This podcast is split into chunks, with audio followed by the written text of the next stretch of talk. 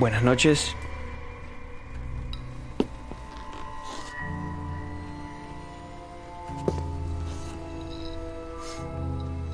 Sí. Adelante, joven. Tome siento, por favor. Gracias, gracias. No, no, no me quedaré mucho tiempo. Solo estoy de paso.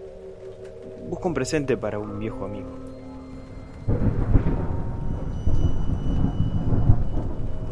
Oh, no se preocupe. Tengo lo que usted puede llegar a necesitar. Venga, acompáñeme al salón. Solo me tomará un minuto traerle lo que busca.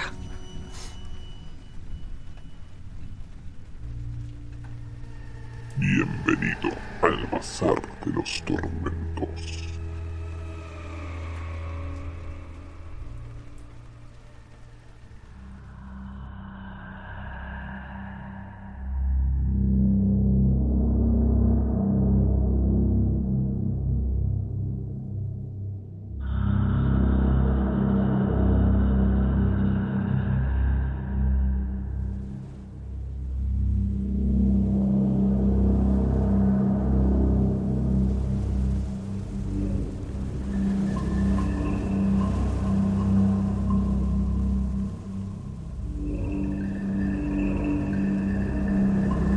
representamos.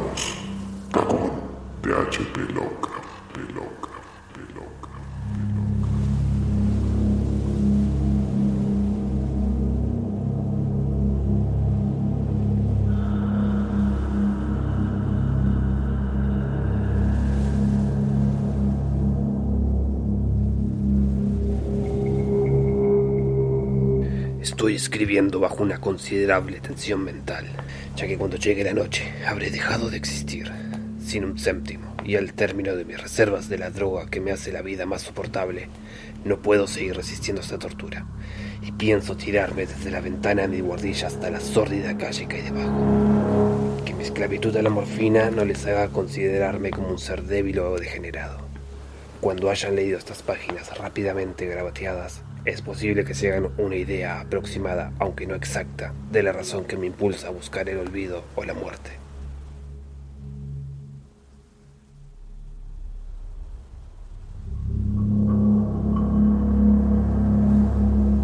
Fue en una de las partes más abiertas y menos frecuentadas del amplio Pacífico, donde el paquebote del que yo era sobrecargo fue víctima de un ataque naval alemán. La Gran Guerra se hallaba en sus comienzos, y las fuerzas oceánicas de los germanos aún no habían llegado a su posterior degradación. Así que nuestro buque fue legítimamente apresado, y los miembros de la tripulación recibimos el trato justo y considerado que se nos debía como prisioneros navales. Tan liberal era la disciplina de nuestros captores que, cinco días después, conseguí escaparme solo en un pequeño bote con agua y provisiones para un largo espacio de tiempo.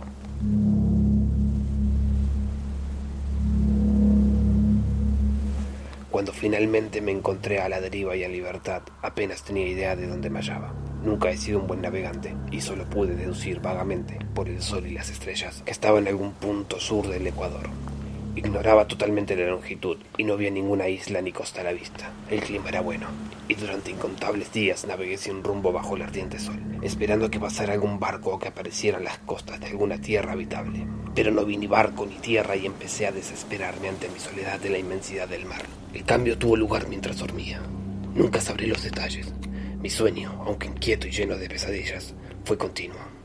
Cuando al fin desperté, fue para encontrarme medio hundido en una viscosa extensión de cieno que se extendía a mi alrededor en monótonas ondulaciones hasta donde mi vista alcanzaba y en la cual mi bote estaba encallado a algunos metros.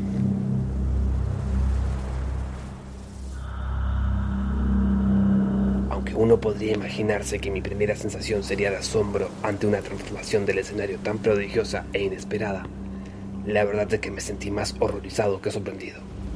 En el aire y en el putrefacto terreno reinaba algo tan siniestro que me heló la sangre en las venas. La región estaba podrida con los cadáveres de peces en descomposición y de otras cosas más difíciles de describir que vi sobresalir del barro que cubría la interminable llanura. Quizá no debiera confiar en expresar con meras palabras el indecible horror que puede encerrarse en el silencio absoluto y en la árida inmensidad. No se oía nada y no se veía nada a excepción del barro negruzco pero la misma totalidad del silencio y la homogeneidad del paisaje me oprimieron con nauseabundo terror.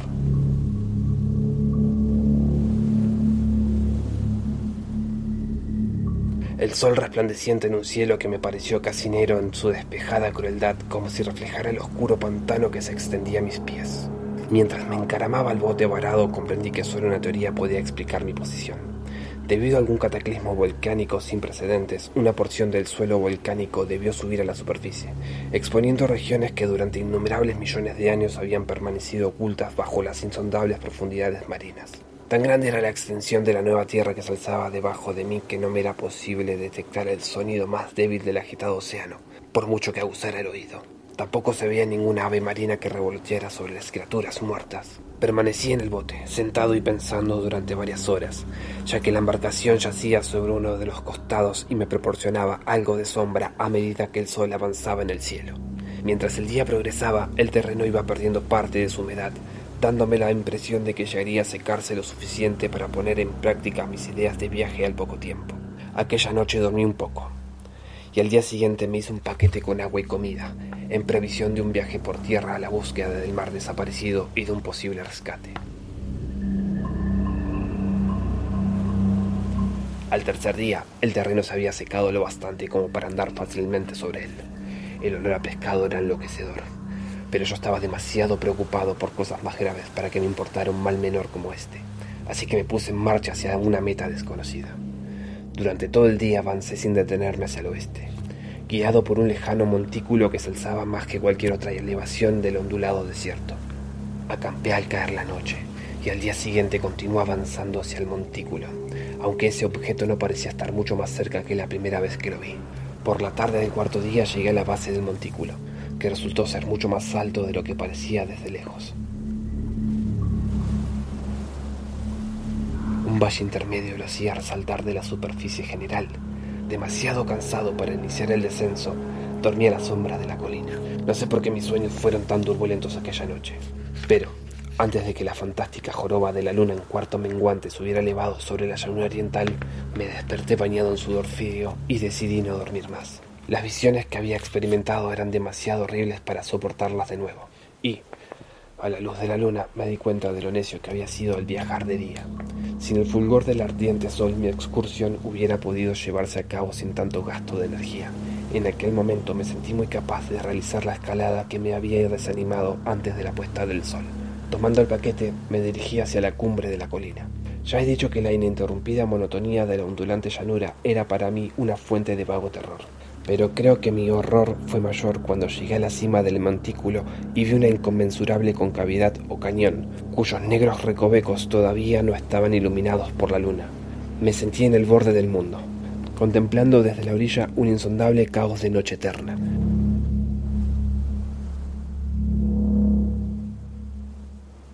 El terror me trajo curiosas reminiscencias del paraíso perdido y el espantoso ascenso de Satanás por los horribles reinos de la oscuridad. A medida que la luna se elevaba en el cielo, fui viendo que las laderas del valle no eran tan perpendiculares como me había imaginado. Numerosos salientes y afloramientos de roca formaban aceptables plataformas de apoyo para un descenso, mientras que, tras una caída de unas decenas de metros, el declive era muy gradual. Impulsado por un arranque que no pude analizar claramente, me arrastré con dificultad por las rocas hasta llegar a la pendiente más suave de abajo, desde donde contemplé las profundidades de Estigia, en las que ninguna luz había penetrado todavía. Inmediatamente me llamó la atención un vasto y singular objeto en la ladera opuesta, que se alzaba verticalmente a unos 100 metros de mí, un objeto que centellaba bajo los rayos de la luna ascendente. Pronto me convencí de que era una simple, aunque gigantesca piedra, pero tuve la clara impresión de que su contorno y posición no se debían a la hora de la naturaleza. Un escrutinio más detallado me llenó de sensaciones que no pueden expresarse. A pesar de su enorme magnitud y posición en un abismo que se había abierto en el fondo del mar desde que el mundo era joven, comprendí sin lugar a dudas que el extraño objeto era un monolito bastante bien moldeado cuyo macizo volumen había conocido la mano del hombre y quizá el culto de criaturas vivientes y pensantes. Sorprendido y asustado, aunque no sin cierto atisbo del deleite que hubiera sentido un científico o un arqueólogo, examiné más detalladamente los alrededores. La luna, ahora próxima al cenit, brillaba misteriosa y vívidamente sobre las empinadas laderas que circundaban el precipicio y revelaban el hecho de que una extensa corriente de agua discurría por el fondo, desapareciendo a la vista en ambas direcciones y casi lamiéndome los pies mientras permanecía en la ladera.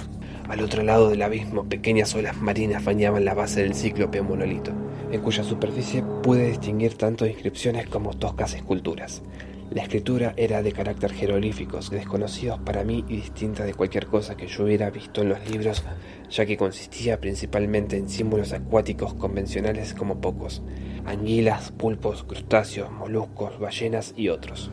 Otros caracteres representaban cosas marinas que son desconocidas para el mundo moderno, pero cuyas formas en descomposición yo había visto en la llanura oceánica.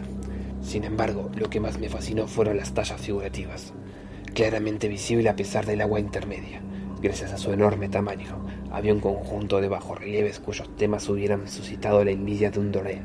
Creo que esas cosas pretendían representar hombres, por lo menos cierta clase de hombres, aunque esas criaturas estaban jugueteando como peces en el agua de alguna gruta marina, o rindiendo homenaje a un sepulcro monolítico que también parecía hallarse bajo las olas. No me atrevo a explicar detalladamente sus caras y formas, pues solo con recordarlas me pongo enfermo grotescos hasta superar la imaginación de un Pound Balder. Eran enormemente humanos en líneas generales a pesar de las manos y los pies palmeados, los labios desproporcionadamente grandes y flácidos, los ojos vidriosos y saltones y otras características menos agradables de recordar. Lo más curioso era que no estaban en proporción con su ambiente escénico. Una de las criaturas se hallaba matando a una ballena que apenas era más grande que ella misma. Como digo, observé su carácter grotesco y extraño tamaño, pero al cabo de un momento concluí de que no eran más que los dioses imaginarios de alguna primitiva tribu de pescadores o navegantes, alguna tribu cuyo último descendiente había perecido muchos millones de años antes de que naciera el primer exponente del hombre de Pilton o de Neandertal. Aturdido por este inesperado vistazo sobre un pasado que sobrepasaba la concepción del más atrevido de los antropólogos, seguí reflexionando, mientras la luna lanzaba extraños reflejos en el silencioso canal que se extendía frente a mí. Entonces, repentinamente lo vi. Tras una ligera ondulación que señaló su subida a la superficie, la criatura apareció entre las oscuras aguas.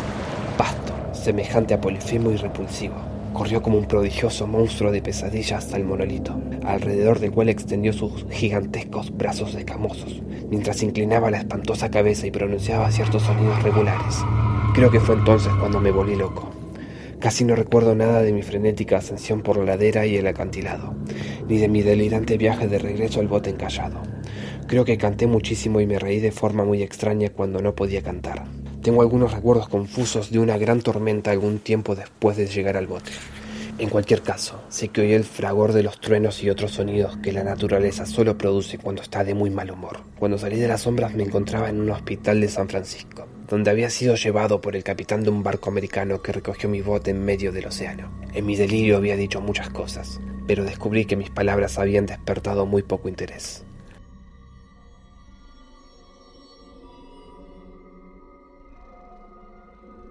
Mis salvadores no sabían nada de ningún alzamiento de tierras en el Pacífico, y yo no consideré necesario insistir sobre algo que sabía que no podían creer.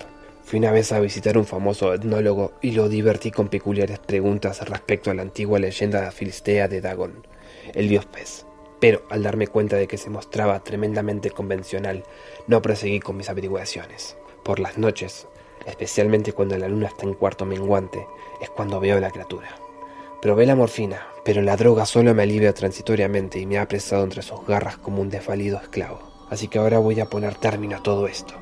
Una vez escrito un relato completo para información o despectiva burla de mis congéneres. A menudo me pregunto si no pudo ser un simple fantasma, una simple alucinación producida por la fiebre mientras me hallaba en el bote bajo la acción del sol y el delirio tras escapar del buque de guerra alemán. Me lo pregunto a menudo, pero por toda respuesta se me aparece nuevamente una horrible y vívida visión. No puedo pensar en las profundidades marinas sin estremecerme ante las indescriptibles criaturas que en estos momentos deben de arrastrarse en sus viscosos lechos, adorando sus antiguos ídolos de piedra y tallando sus propias efigies detestables en obeliscos submarinos de granito bañados por las aguas. Sueño con el día en que se alcen las olas para arrastrar tras sus humeantes talones los restos de débil humanidad desgastada por la guerra, con el día en que la Tierra se hunda y el oscuro fondo del océano se eleve ante el desenfreno universal.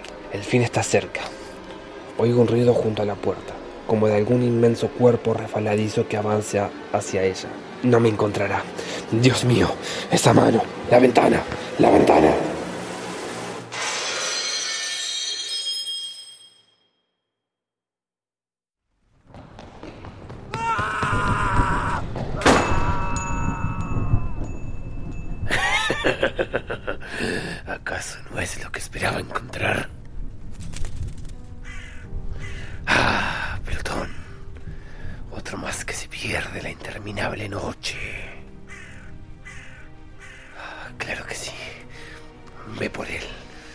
No te demores. La noche está empezando a morir.